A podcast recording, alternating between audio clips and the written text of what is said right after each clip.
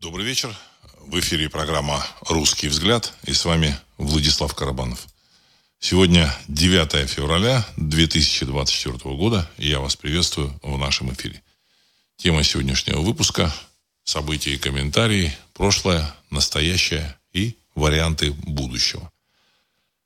Понятно, что главным событием э, в мировом медийном поле является интервью, которое дал президент Российской Федерации американскому телеведущему, э, журналисту, он бывший телеведущий Fox News, ныне просто свободный журналист Такеру Карлсону. Это известный человек в Америке, достаточно популярный, э, новости которого смотрели даже после увольнения его с Fox News, э, выпуски которого.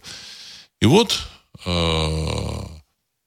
6, кажется, февраля он записал интервью с президентом Российской Федерации, двухчасовое интервью, которое на вот этот момент посмотрело то ли 110, то ли 120 миллионов человек. Вот сейчас эм, прошло примерно 18 или 20 часов, э, наверное, 20 часов с момента выпуска, выкладки этого интервью на ну, новый, в новый твиттер, там, кажется, X, там как-то называется, канал X, вот, а также на сайт Такера Карлсона. В общей сложности посмотрело вот около 120 миллионов человек. Это очень большая цифра, очень.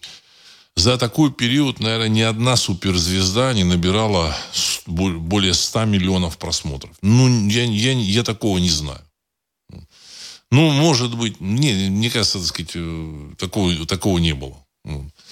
А, причем это без всякой раскрутки. Ну, такой, знаете, когда там э, значит, с утра до вечера по телеканалам, по всем там интернет-каналам рассказывают, когда, что будет выложено. Это без всякой раскрутки. раскрутки. Выступал политический деятель, давал интервью тоже политическому журналисту. Вот, то есть никакой попсы, никакого там, а, там шоу, ничего этого не было. Все касалось актуальных вопросов мировой политики. И вот такой а, значит, всплеск интереса. Я так полагаю, что это действительно яркое событие сегодняшнего дня. И, на мой взгляд, программа «Русский взгляд» э, должна, э, извините за тавтологию, вот, должна прокомментировать вот это событие. Э, пишите ваши вопросы, потому что мне так будет проще. Тут уже несколько человек написало. Вот.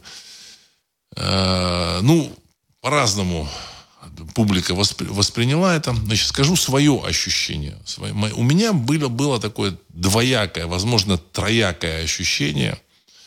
То есть, с одной стороны, я смотрел действительно такой, в общем, так сказать, живой разговор между там двумя собеседниками, где один рассказывал западной публике э, подоплеку текущих событий, связанных с э, противостоянием, с конфликтом с Западом и с противостоянием, которое сейчас происходит на территории страны 404, или даже не страны, я не знаю, как называть ее. А, это вот с одной стороны, там, сказать, такой спокойный разговор был. С другой стороны, меня, в общем, немножко так смутило а, частое повторение слова переговоры. Мы готовы переговор, к переговорам, мы хотим переговоров, мы и сейчас готовы сесть за переговоры. В общем-то, знаете, как-то это слово повторялось слишком часто. Много было сказано очень э, правильных вещей, очень много. Но, тем не менее, с этими переговорами это немножко напрягло. Понимаете? Вот.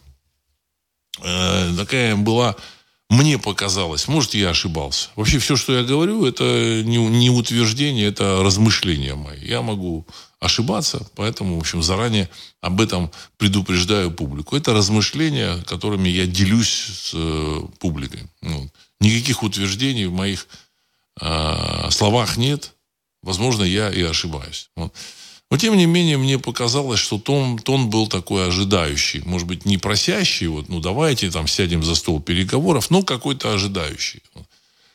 И, на мой взгляд, это вот э, на э, западного не обывателя, а политика, оно подействует не самым лучшим образом. Ну, мне так кажется. Мне так кажется. Вот. Они могут почувствовать, возможно, даже почувствовали, что да, мы, видимо, тут добиваемся каких-то результатов. Мы слышим, слышим вот тот самый тон, который нам нужен. Но я, опять же, я повторюсь, что я могу ошибаться. А, в целом, мне кажется, вот в этом э, разговоре, э, когда собеседник, в общем, со стороны России, президент России, понятно, что не он целиком все готовил, там была какая-то группа, которая готовила ему это выступление, это, это интервью. Они скомпоновали ему какую-то, в общем-то, картину миропонимания – и в этой картине, на мой взгляд, опять же, это на мой взгляд, в этой картине миропонимания, ну, мне кажется, есть какие-то акценты не совсем верные. И, и, а в каких-то вещах есть, возможно, неправильное, в общем-то, восприятие вот этого конфликта с Западом, России. А, объясню свою позицию. Мне кажется, что э, этот конфликт с Западом, он произошел в связи с тем, что у Запада закончились э, э, ресурсы. Ресурсы. Ну, природные ресурсы, в первую очередь, которые она получала из России, каких-то других стран. И Запад, э, и, и, и терпение закончилось. Вот. И Запад, видимо, решил, что нужно решать вопрос с Россией. Этот, этот вопрос решения вопросов с Россией, он был запланирован, мне кажется, еще в начале 90-х. Об этом рассказал сам президент России, что Россию хотели, хотят расчленить, но типа им не удастся. Но, значит, этот вопрос стоял. А почему этот вопрос стоял? А этот вопрос стоял именно потому, что Западная Европа, в первую очередь, а, без ресурсов, то есть ресурсы какие? Это энергоуглеводороды, а, энергоресурсы, так сказать, углеводороды, лес – полезные ископаемые, там, я не знаю, тот же самый литий, литий, там железная руда, там какие-то еще руды, там уголь. Без этих вот ресурсов, в первую очередь энергетических ресурсов, Запад начинает скатываться уже э, с, со своих позиций мирового лидера, он начинает скатываться на второстепенные позиции. Если он чуть-чуть скатится, то дальше произойдет деградация этого Запада, в первую очередь Западной Европы. И, в принципе, в общем-то, Западную Европу уже э, можно будет значит, воспринимать как вторую, страну второго мира. Вот. Если кто-то там скажет, ну не, ну как, как это Германию там, или Францию, там, замечательную Италию, страну второго, будут воспринять э, страной второго, второго мира. Да, именно так. Потому что, если вы посмотрите на карту, вот возьмете, откроете карту и посмотрите, так сказать, ни у Германии, ни у Франции – ни у Италии нет природных ресурсов. Ни у Польши. Там на счету Германии есть э, залежи железной руды в значительной степени выработанные. У Польши есть там какой-то очень такой низкокачественный уголь. У Германии тоже такой же низкокачественный уголь есть, которым, там, которыми, которым немцы топили печки. А, у Франции там, ну, тоже там, там земли какие-то, там тоже, тоже а, истощенные земли, там, которых, э, на которых они там выращивали свои там знаменитые французские вина, но эти земли у, у Франции, в какой-то степени и у Италии, они истощены. Я просто могу однозначно сказать, что сейчас там какие-то вина, которые там делают там, в новом свете, там, в Аргентине, в Чили, они, на мой взгляд, в общем-то, не уступают французским не уступают. Возможно, даже превосходят. Австралийские там всякие, так сказать, вот. китайцы тут. Ну, это я, как бы, так сказать, не специалист, но мне, в общем, такие вещи говорили специалисты.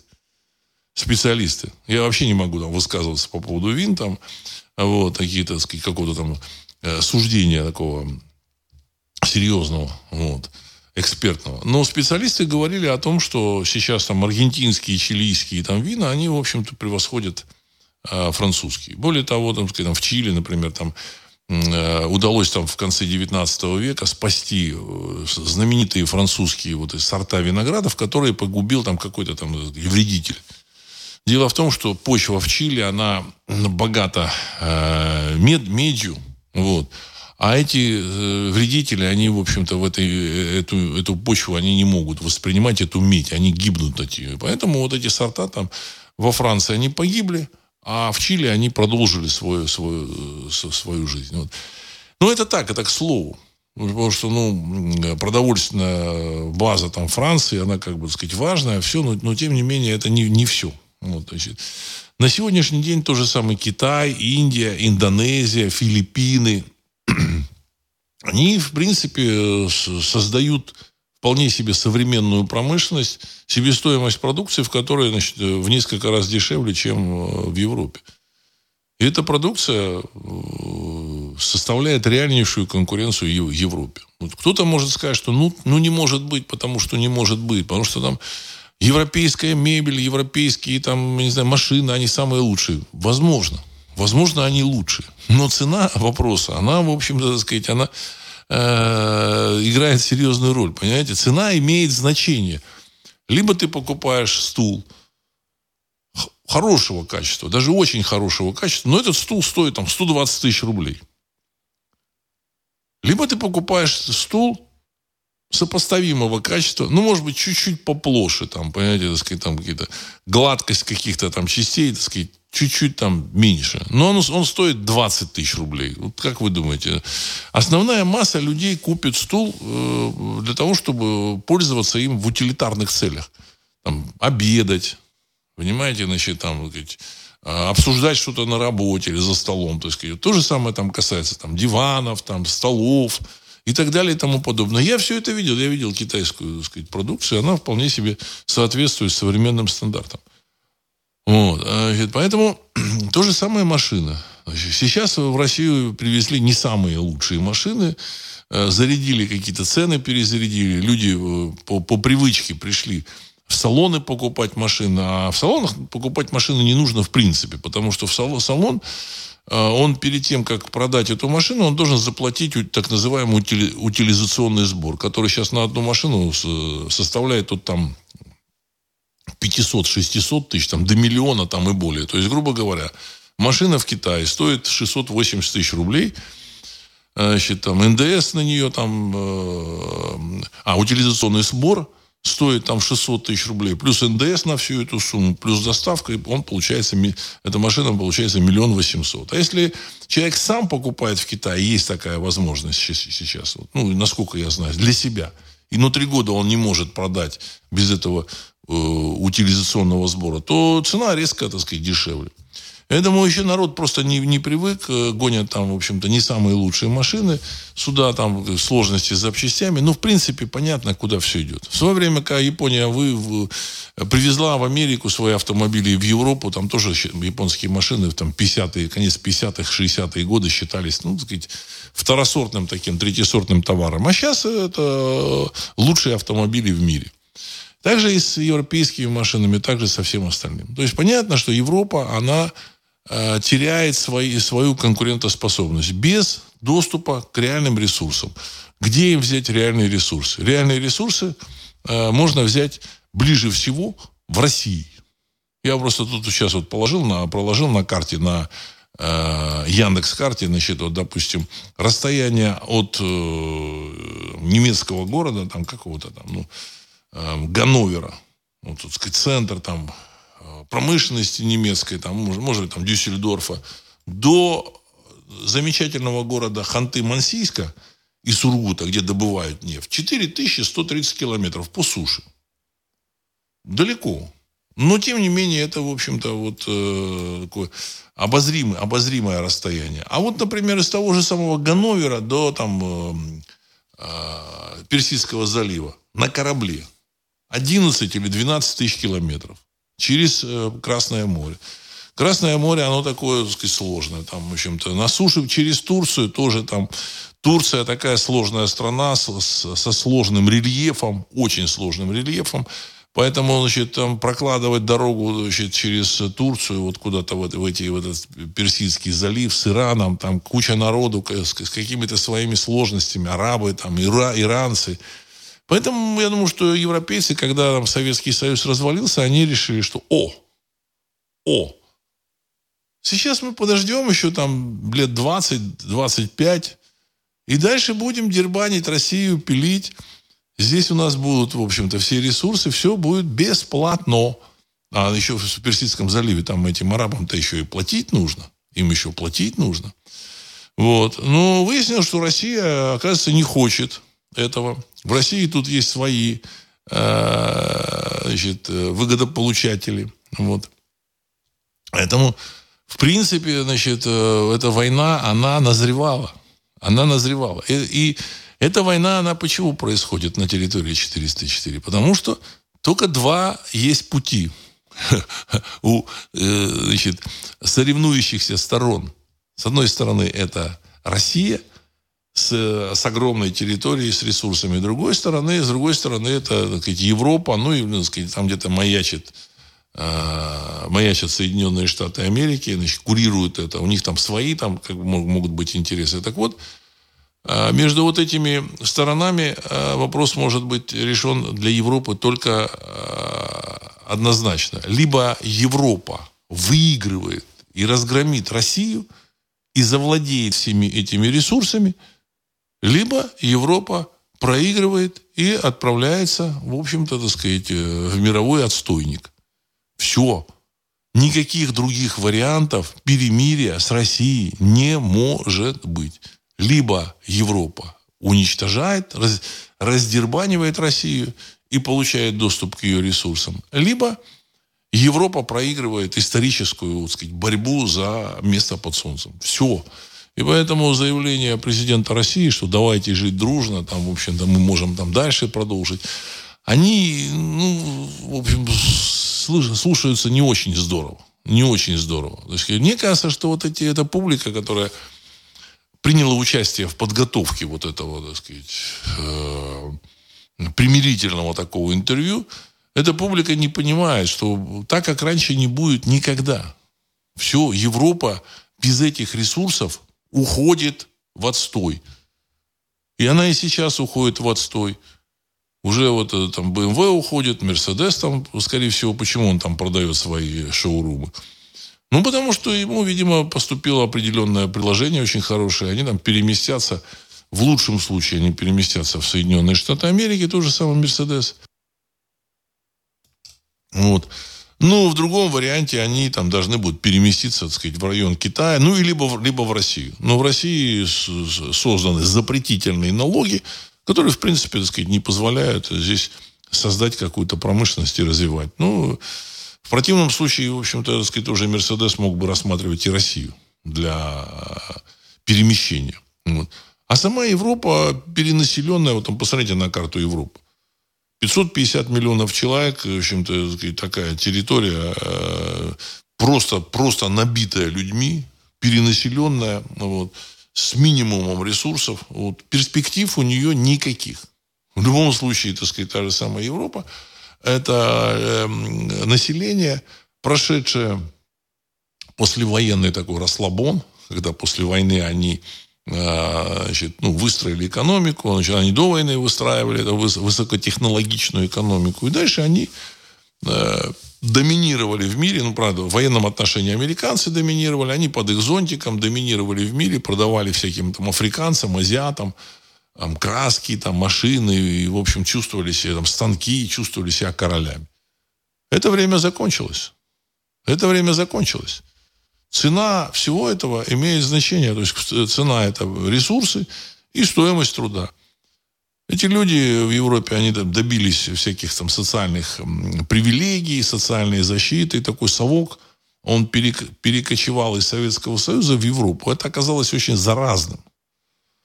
При том, что кто-то будет говорить, ну, ну как же, это же вот правильно, это хорошо, ну вот, знаете, социальные гарантии, там, э, пенсии, бесплатная медицинская помощь. Да, да, это очень хорошо. Но это не способствует э, конкурентности проду- продукции, понимаете, при всем при том. Совсем не способствует. Плюс еще они очень хотят хорошо получать, у них дорогая там медицина, так сказать, ну, есть там э, эта медицина Э, э, э, которую они платят. Там страховая медицина, есть, в общем-то, частная медицина. Ну, там, в Европе в основном, там, Германия, Франция, насколько я понимаю, страховая медицина, она в любом случае дорогая.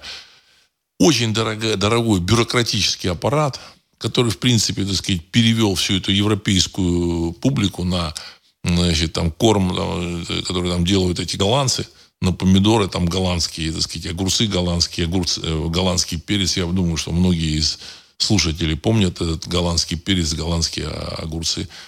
Я, честно говоря, думал, что, наверное, все-таки они отказались в Европе потреблять эти голландские, голландские огурцы, такие пол, полметра, там даже, может быть, больше полуметра такие, так сказать, вообще трава травой абсолютно безвкусные. Я думал, что там их нет. Нет, все нормально, все, кушают они. кушают, кушают вот эти вот эм, сделанные на гидропонике, там эти болгарский перец какой-то, еще какая-то хрень. Зелень, которая не имеет запаха. Там, ну, есть, там все очень, это очень печально. Очень печально. Ну, э, понятно, что эти люди они получают очень, они привыкли ко всему, то есть они привыкли там, к 8-часовому рабочему дню, там все, во Франции 7 часов там добились, они в, в Испании добились там, что если там берут там человека младше 30 лет, там, э, и потом увольняют, ему еще год надо или два платить, там, что какие-то такие безумные вещи.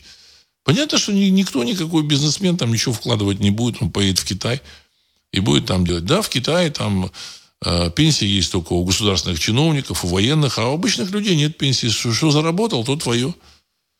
Они работают, работают. Насчет Индии я не знаю. Но я думаю, что примерно та же ситуация, что и Китай. И будущее это будет за Китаем. Уже сейчас 40% мировой промышленной продукции выпускает Китай. Вот. Отсюда все понятно. Поэтому вы, выбор у Европы только один – раздербанить Россию. И предложение европейцам со стороны президента России «давайте жить дружно», оно не имеет э, э, продуктив, продуктивного развития. Это все равно, что им, в общем-то, сказать, они должны капитулировать, ну, отказаться от своих целей и, в общем-то, сказать, сливаться. Поэтому они готовы, в общем-то, сказать, э, бесноваться до конца. Ну и плюс Американцы, понятно, значит, устроили вот это интервью. Понятно, что Такер Карлсон представляет американский истеблишмент. Это не просто какой-то вот, так сказать, человек, там, который бегающий там, в свободной журналистике. Это человек, представляющий определенные американские круги, которые ему позволили и ему, наоборот, его направили в Москву. Вот. И разрешение Такеру Карлсону давало на секундочку ЦРУ на эту поездку. То есть они не только разрешение ему дали, они ему дали, видимо, еще и какую-то поддержку, прикрытие там. Вот. То есть это ход государственного так сказать, характера. Это интервью. Государственного. Потому что американцы совершенно очевидно э, хотят сосредоточиться на решении своих вопросов. Какие свои вопросы? Кинуть всех, э, у кого они взяли э, вот эти доллары, 35 триллионов, плюс там корпорации там что-то взяли. Значит, э, разделить Америку, это понятно, очевидно.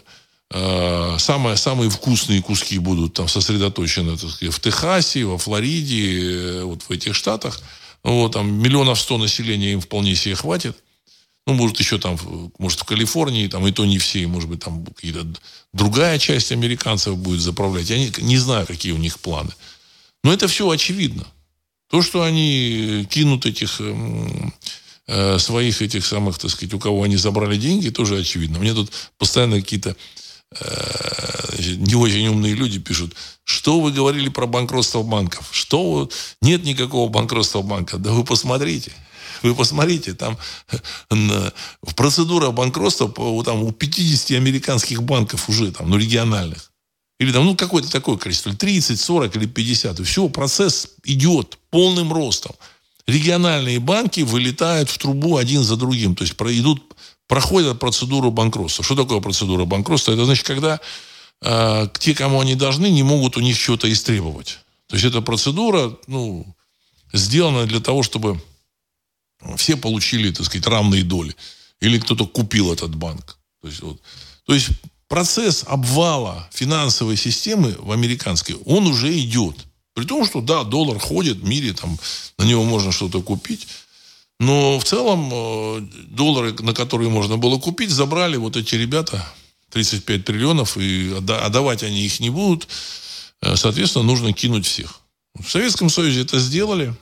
Почему американцы не могут это сделать?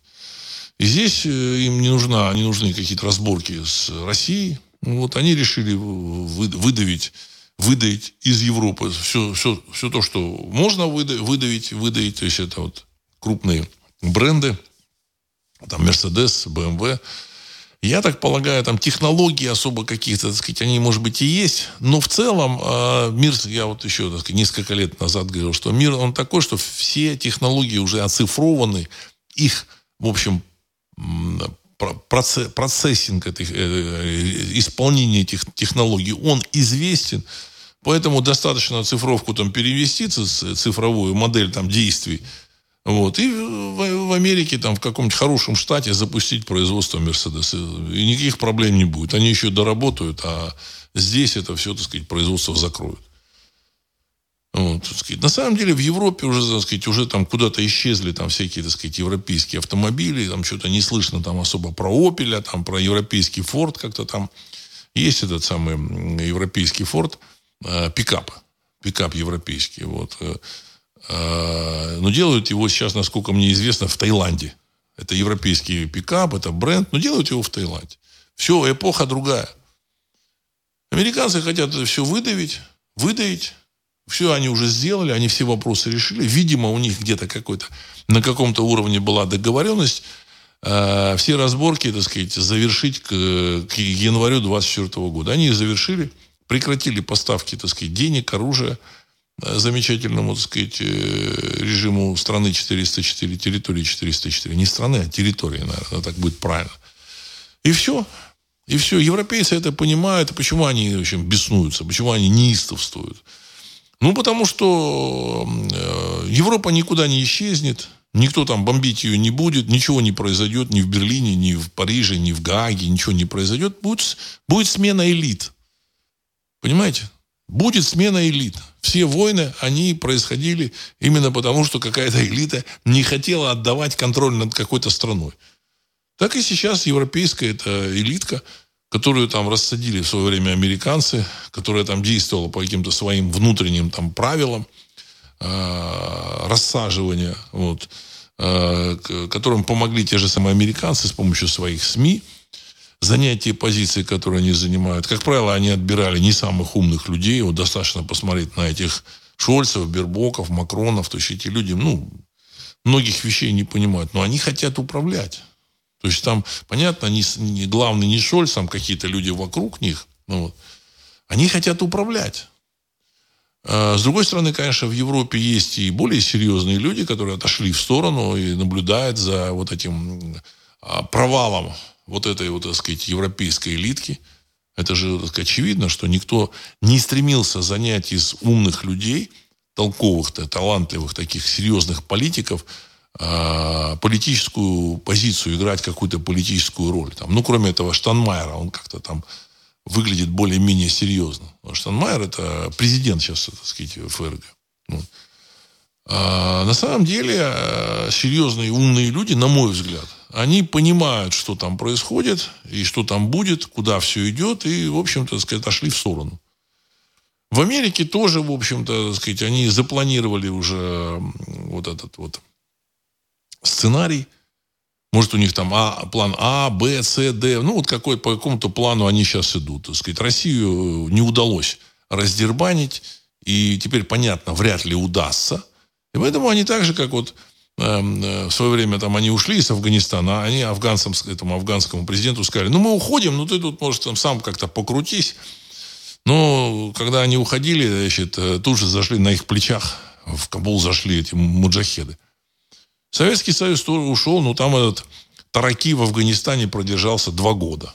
Ну, то есть ему там советские, так сказать, эти э, старшие товарищи сказали, ну, мы уходим, ну, ты там покрутись.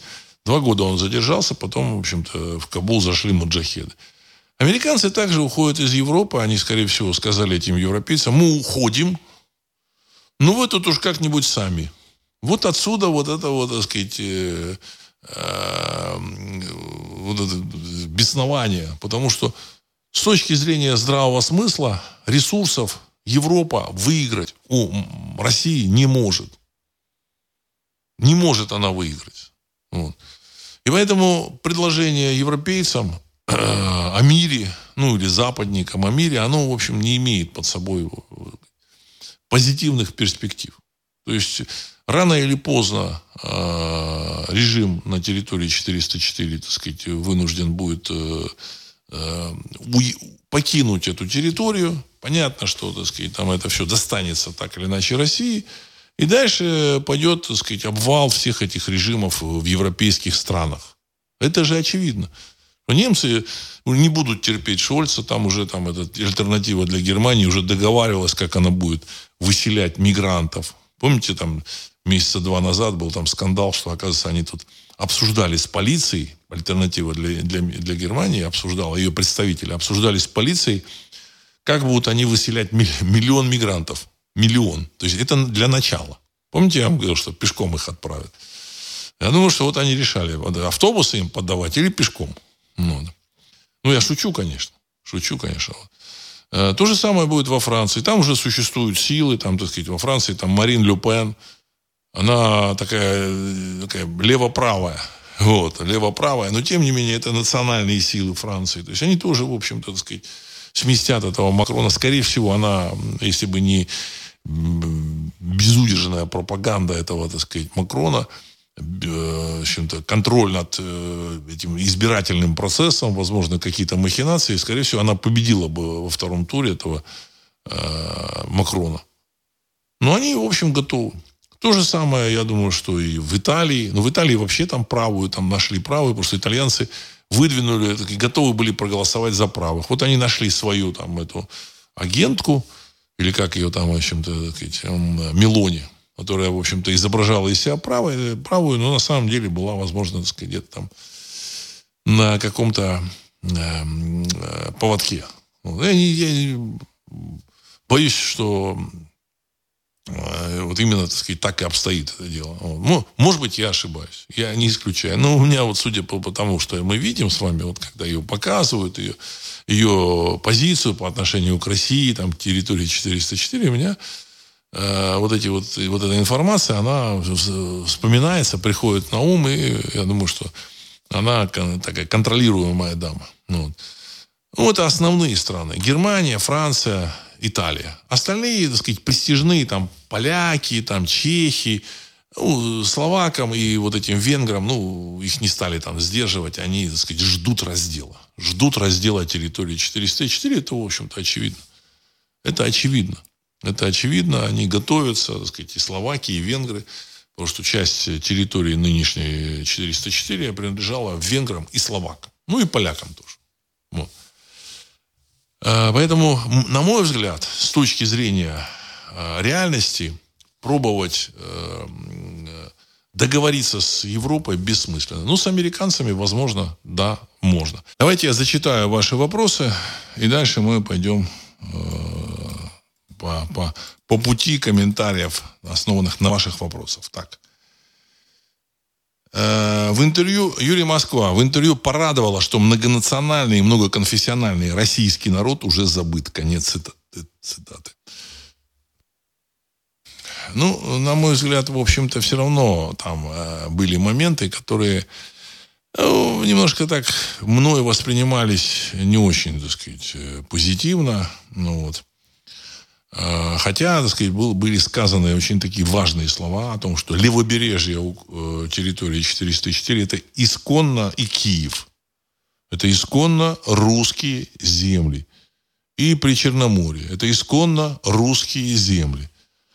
И нужно однозначно э, настаивать на то, чтобы эти русские земли вошли в состав русского государства. Это уже хорошо, что такое заявление было со стороны президента.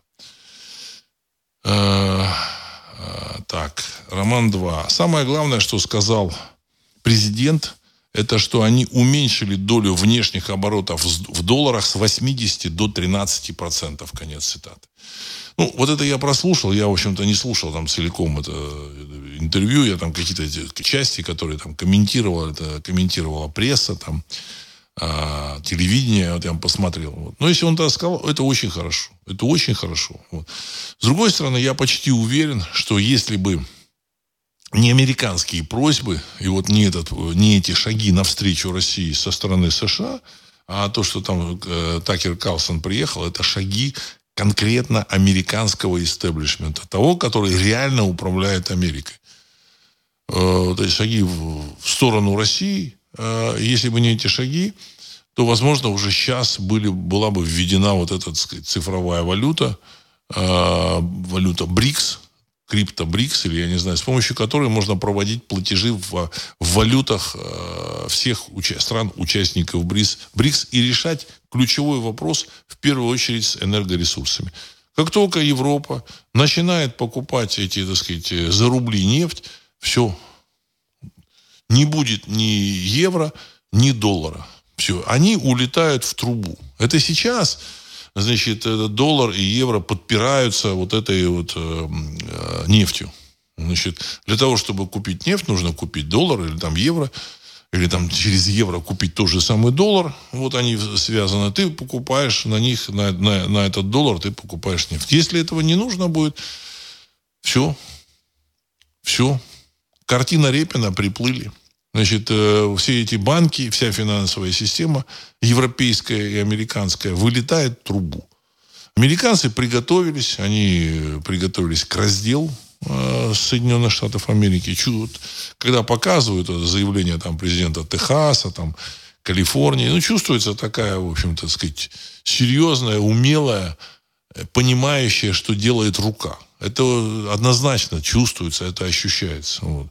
Значит, и когда вот эти обсуждают выборы, все, никаких выборов, мне кажется, не будет. Ну, мне так кажется. Может быть, может быть, может быть, они там что-то изобразят. Вот.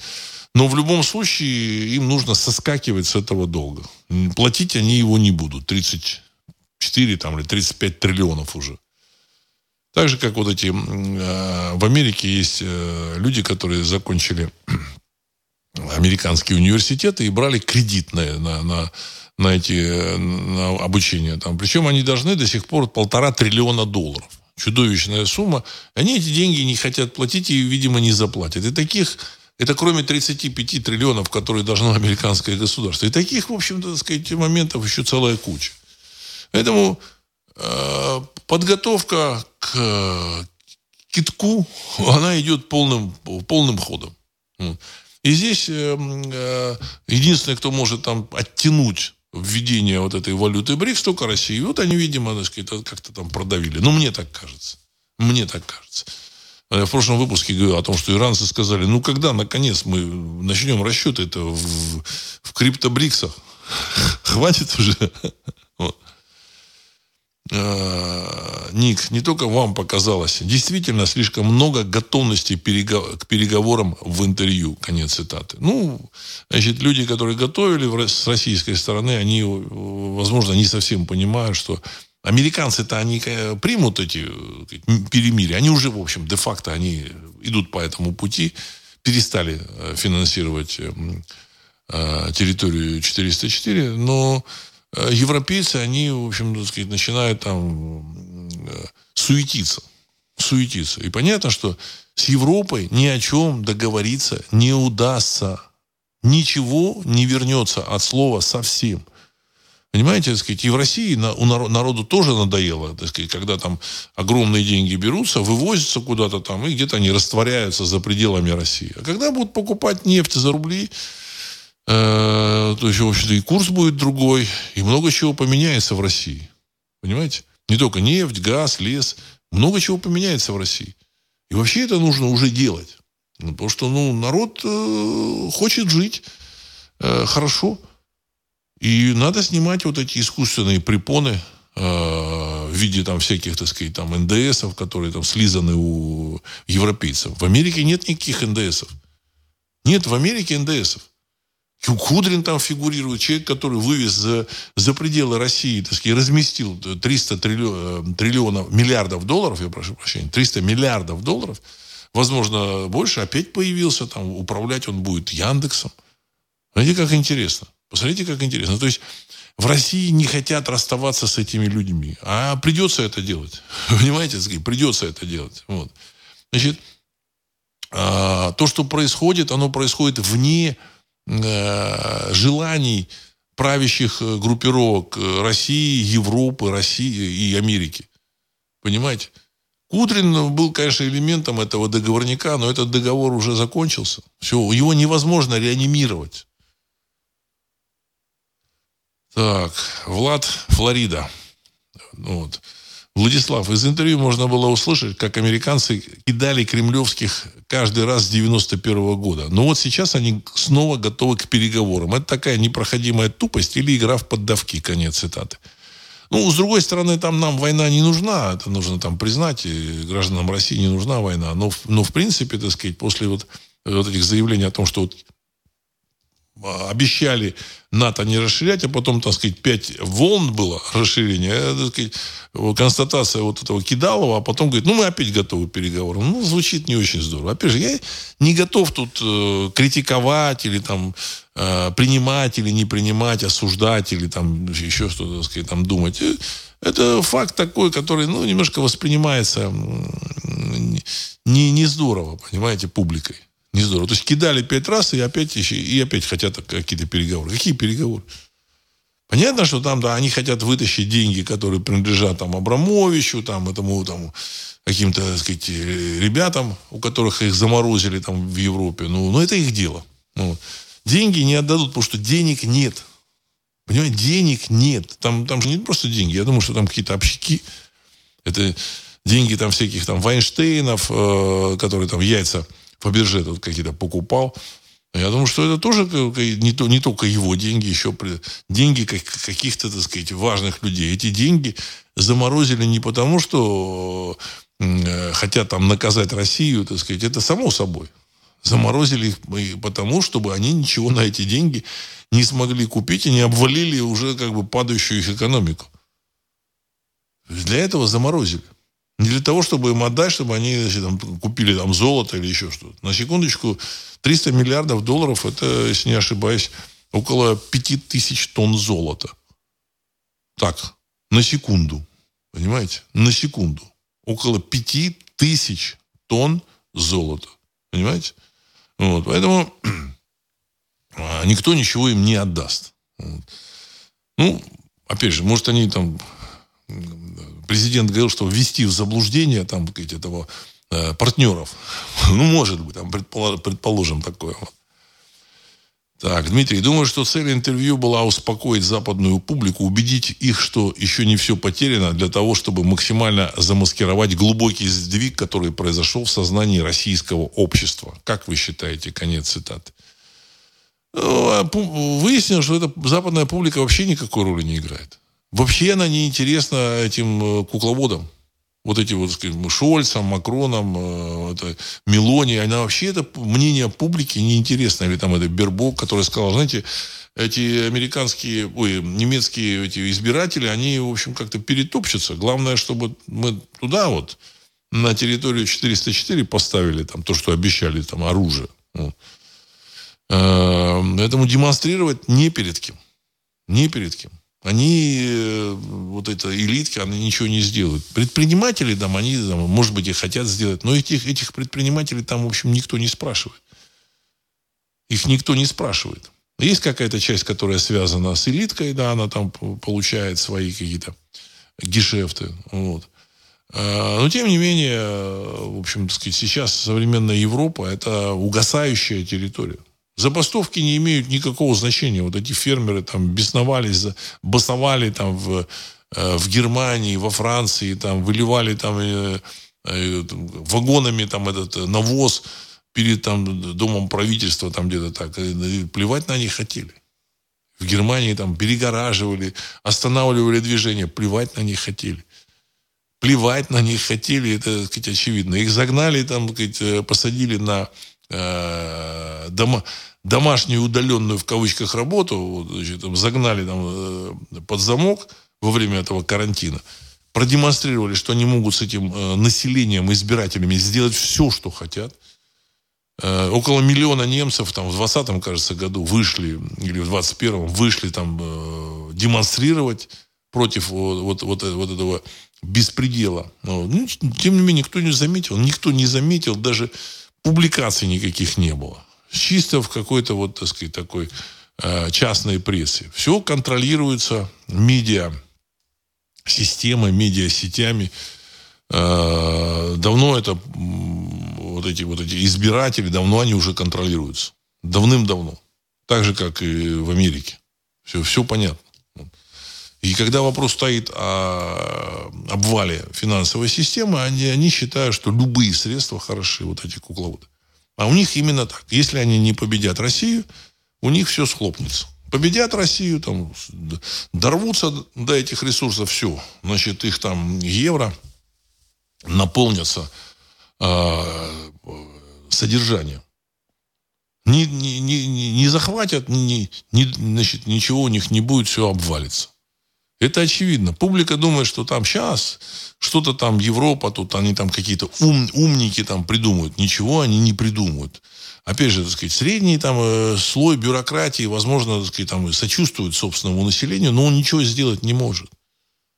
Наверху вот эти вот ребята, которые поставлены э, финансовой вот этой элитой или финансовыми заправилами, для того, чтобы э, кинуть всех.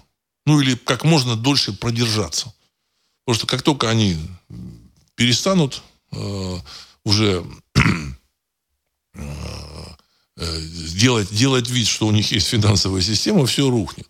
Я же рассказывал о том, что мне говорили про один из там банков, у них там были тренировки там несколько лет назад, там в 19-м, кажется, в 20-м годах, в 19 году были тренировки, когда им говорили, что вы будете Э, в бункерах, отвечать на вопросы. И, сказать, суть ответы на вопросы по телефону. Ответы на вопросы, они э, сводились к тому, чтобы ну, послать как можно дальше этих людей очень максимально вежливым языком. Но от этого общем, суть не, не поменяется.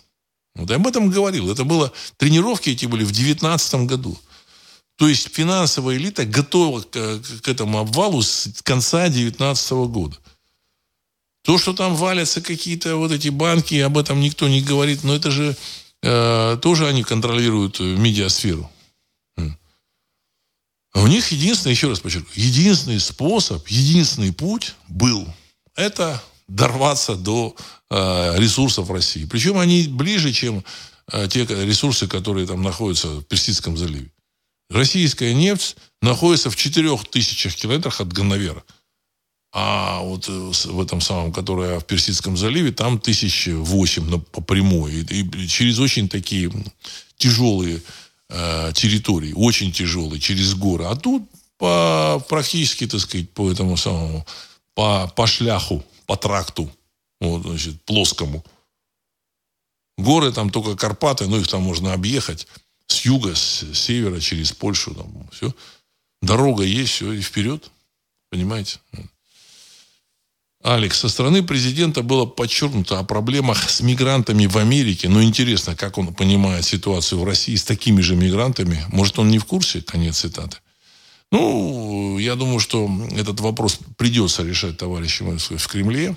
Потому что я читаю, тут начальники полиции уже там в городов, эти люди, так сказать, которые пере, перебрались в Россию. Я думаю, что, так сказать, это, это такие серьезные, так сказать, шаги вот, что они назначают этих мигрантов э, руководителями, полицейскими руководителями. То есть, получается, в России, в России, на территории России, получается, в России нет достойных русских людей, которые могут занимать эти должности. Это воспринимается не очень здорово. Понятно? Не очень здорово. Дай бог этим мигрантам хорошо, так сказать, э, много среди них умных и талантливых людей, но они пусть поднимают свою родину. Вот. А сюда переселять их не нужно. Они не интегрируются в, в российское, в русское общество. Кроме естественных путей интеграции. Андрей Тушинов. Владислав, добрый вечер. Вот я что-то не услышал особого желания у президента вести диалог с Западом. Наоборот, он сказал, что сегодня там не с кем разговаривать. Конец цитаты. Ну, может быть, но зачем тогда с утра несколько раз там про эти переговоры мы готовы были, там мы сейчас готовы и будем готовы. Зачем? Зачем? И самое главное, в России не, нет движения в области экономики. Как стоят заслоны барьеры, так они остались. Вот. А, НДС это, это э, калька с европейских вот этих налогов. Европейского НДС. Но только в России не нужно этот НДС. Не нужен абсолютно. Э, Юрий СПБ. Доброго всем. Может, задумано как типа предложение народу Запада, что типа вот ваши лидеры ведут вас в пропасть, а мы даем вам шанс. Конец цитаты. Уважаемый Юрий, народ Запада э, ну, практически, так сказать, отстранен от, управ... от управления своих странах. В той же самой Германии они там завезли несколько миллионов мигрантов, в общем, так сказать, не, не поморщившись. В 2015 году только завезли миллион человек только в Германию. В 2015 году. Понимаете? С тех пор там еще завозили. Там никого оттуда не отправляют. То же самое в Италии, то же самое во Францию. Идет процесс замещения э, населения там. Переформатирование демографической картины в этих странах. Э, если считать, что это вот, так сказать, представители этих там немецкого там народа или там французского, ну, мне кажется, это большое заблуждение. Ну, то есть, а вот эти всякие партии, которые выступают против этого за сохранение национальной идентичности, их загнали в какой-то угол и не дают им ни слова, и не дают им, в общем, возможности, так сказать, там, принимать какие-то решения. Ситуация с АДГ, там, с этой Марин Ле Пен, она, в общем-то, достаточно очевидна. АДГ вообще там поговаривают, что неплохо бы их запретить. Знаете, понятно, что когда Россия э, выиграет эту кампанию, она выиграет. Если американцы перестанут туда снабжать, э, направлять свои ресурсы, она и оружие, она выиграет. Я вообще думаю, что, так сказать, с тем же самым там, президентом нынешним этой Украины, там, этим Зеленским, он смысл вести переговоры, он, у него легислатура заканчивается. Его избрали на пять лет, все, пять лет заканчивается, я не, я не помню, кажется, там в, в марте месяце или в конце марта. Все. Все, у него период его легислатуры заканчивается. Вот это там их Рада принимает какие-то законы. У них тоже, в общем-то, зак- закончилась легислатура. Они должны были быть переизбраны в декабре или там, или там осенью. Осенью. Все, это какие-то граждане, которые изображают у себя там парламент э, на территории 404. Там нет никакой власти. Поэтому, конечно, с ними говорить не о чем. Я так полагаю, европейцы колеблются. Денег они давать не хотят. Вот. Понимаю, что это, в общем-то, эти деньги ничего не решат, поэтому сказали, что, что дадут в марте. Потому что в марте может там э, армия там э, территории 404 разбежаться. Назначили вот сейчас нового э, командующего, который родом из Владимирской области России. Родители его живут в России. В общем-то, странное у них командование, странная армия, э, странное руководство. Значит, я так полагаю, это перед последним обвалом. Э, у этого глава офиса президента Ермака, у него тоже там вся, вся, все родственники живут, кажется, кажется, в Петербурге. В Петербурге. Понимаете, странное явление. Вот этот глава партии, не партии, глава фракции «Слуга народа», он сам сочинский грузин. Он из Сочи, грузин из Сочи. Какое отношение он имеет к этой Украине, я не знаю. Ну, вот. Я думаю, что они разбежу, разбегутся сейчас. Ну, вот. И поэтому, в общем-то, Европа сказала, что ну, давайте до марта. То есть, если типа до марта там они доживут, там еще линия фронта не рухнет, тогда они э, дадут, может быть, денег. Но, в общем-то, европейцы с одной стороны, они, они бы очень хотели, чтобы там война продолжалась, а с другой стороны, э, тратить эти деньги, э, им может это выйти боком. Той же самой Урсулы фон, Урсуле фон дер Ляйен может быть, выйти боком, ей предъявят, скажет, так, а что ты дала деньги? Там нет ни армии, ни, э, ни президента, ни парламента, ничего. Что ты деньги дала? С какого хрена? Тут миллиард евро не даешь э, фермерам Германии, а тут 7 миллиардов отправляешь куда-то. Поэтому они как бы ждут. Как только армия разбежится, замечательной вот этой территории 404, э, я думаю, что все процессы начнутся э, и в Европе, и в России в том числе. Потому что вот все эти события, они достаточно заразны. Ну, в плохом смысле и в хорошем смысле. И в хорошем смысле. Вот, э, тот же самый президент сказал, что это большевики искусственно создали вот эту территорию под названием Украина. Большевики создали. Но на самом деле это означает, что большевики были агентами немцев Немцы заняли эту территорию. Вот. Вроде бы они победили Россию изнутри, сумели значит, тут отправить этих самых своих, свою агентуру, которая, которая взломала российскую власть из, изнутри. Но это оказалось заразно, и вся эта зараза перекинулась на Германию, Австро-Венгрию, там тоже, так сказать, начались революции, рухнул, рухнул, рухнули режимы. В 18 году, то есть вот эта, так сказать, эм, оккупация Украины в 18 году началась она, она продолжалась до конца 18 года. Но за это время, конечно, они так сказать, серьезно сумели укрепить большев... власть большевиков – внедриться в нее, создать эм, целые поселения. Но это уже другая тема. Это другая тема уже. Значит, поэтому обвал власти э, на территории 404 и следом обвалы э, в европейских, так сказать, э, государствах, они, я думаю, что перекинутся и на Россию. Потому что вот эти ребята, которые хотят деньги какие-то вытащить, там, всякие там Кудрины, там, которые туда заслали, в Бельгию, вот, они, потеря, они потеряют там свои там активы. И процесс пойдет, мне кажется, по, по всей Руси Великой, по всей Европе, по всей Руси Великой. Э, Георгий 29. Приветствую. Сбежавший, не торопясь Чубайс и занявшийся я, я, Яндексом Кудрин с, с молчаливого попустительства главной башни все это наводит на печальные мысли. Конец цитаты. Ну, Кудрин, конечно, плохой знак. Это, это просто попытка договориться с Западом. Но я думаю, что ни о чем они не договорятся. Они не, в принципе не договорятся. Потому что Запад не может вернуть эти деньги. Не может. Запад уходит, в общем-то, так сказать, в аут. Все. А, рухнет доллар, евро тоже рухнет, и, в общем-то, так сказать, Запад будет заниматься своими политическими там, переформатированиями, переформатированиями. Кто там придет к власти, это мы только можем гадать. Ну, скорее всего, понятно, какие-то там национальные силы. Сурен Аваков, добрый вечер. Вы говорите, что переговоры с Западом не имеют перспектив. Однако настороженно отнеслись к тому, что Путин о переговорах говорил. Не к тому ли он это говорил, чтобы потом взять наше доминирование над Европой? Конец цитаты. Ну, я думаю, что они даже не мечтают, кремлевские вот эти, так сказать, управленцы, доминировать в Европе, ну, во всяком случае, вот эта нынешняя генерация. Возможно, что-то поменяется, какие-то люди добавятся, там, конфигурация изменится в Кремле, вокруг Кремля, там, что-то будет по-другому.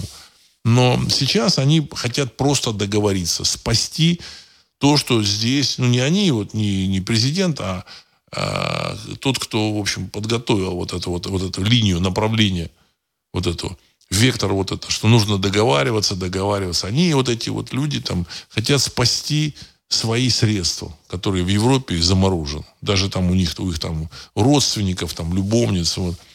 Но ничего не удастся. Ничего, а слово совсем. Потому что они не понимают, вот, э, не, не сильно продвинутые они вот, в области экономики, они не понимают, что э, рухнет э, доллар, вот, и евро тоже, в общем, так же рухнет, и, и ничего они никто там не отдаст. Они будут заново там вводить свои, так сказать, собственные национальные валюты, а, понятно, что эти люди реша, лишатся своих рычагов влияния в Кремле, которые, так сказать, они сейчас использовали. И что, что тут в России начнется, я думаю, что мы с вами будем вместе обсуждать все это. В России тоже начнется. Никаких сомнений э, нет. У тех людей, которые там теряют и потеряют что-то на Западе, у них э, рычаги влияния они э, потеряют. Рычаги влияния. Так, ну, много вопросов, в общем, примерно одинаковых. Вот. Значит, э, я лично считаю, что событие, вот, связанное с этим интервью, это такой важный, важный знак э, того, что Россия договорится так или иначе с американцами. Американцы уйдут из Европы. Вот. И дальше американцы, э, видимо, скажут этим европейцам, вы как-нибудь сами крутитесь. Понимаете? Вот. А Такер это просто призыв к американскому истеблишменту, э, истеблишменту американского э, истеблишмента, призыв к России, его отправили, э, подтверждение того, что американский истеблишмент готов, в общем-то, уходить из Европы. То, то, о чем просил, кстати, Рябков в декабре 2021 года. То есть, на самом деле, это означает готовность э, уйти вот этих самых э, американцев из Европы. То, что они будут говорить, вообще никакого значения не имеет. Вот. А Европа, а в Европе они сказали, ну вы там крутитесь сами. Понимаете, вот. Ну, Европу они э, должны напоследок обобрать, и, видимо, они так будут еще оббирать ее. Вот пока там перемены будут, пока там будет что-то меняться. В Европе э, будут, конечно, смены полностью, тотальные смены политических э, э, режимов, политических структур. Там, может быть, там все, все останется то же самое. Там Бундестаг, там, французский парламент, все. Но люди будут совершенно другие которые те же самые законы будут читать совершенно по- по-другому, понимаете? Все будет по-другому. Вот. А, и главное, что и в России тоже будет по-другому. И в России будет по-другому. Вот. вот Шольц, скорее всего, недавно ездил в США, чтобы узнать, что будет дальше, что будет с ними. Ну, а что американцы ему скажут? Что мы вас тут будем защищать? Ну, могут сказать, так же, как этим а, афганцам они говорили. Мы вас будем защищать до последнего. Ну, и бросили их и убежали. То же самое и в Европе. Ну. И, надеюсь, события, которые будут, они, дай бог, чтобы они, в общем-то, так сказать, были э, такими, такими более-менее мирными. Более-менее мирными. Эти перемены были бы на пользу э, немцам, французам, полякам и русским. И русским, и прибалтам. Потому что я ко всем хорошо отношусь. Я считаю, что причин для там, вражды нет никакой. И на этом я хочу завершить сегодняшний выпуск. С вами был Владислав Карабанов. Программа «Русский взгляд». Через несколько секунд композиция «Могучий прилив». Всего доброго.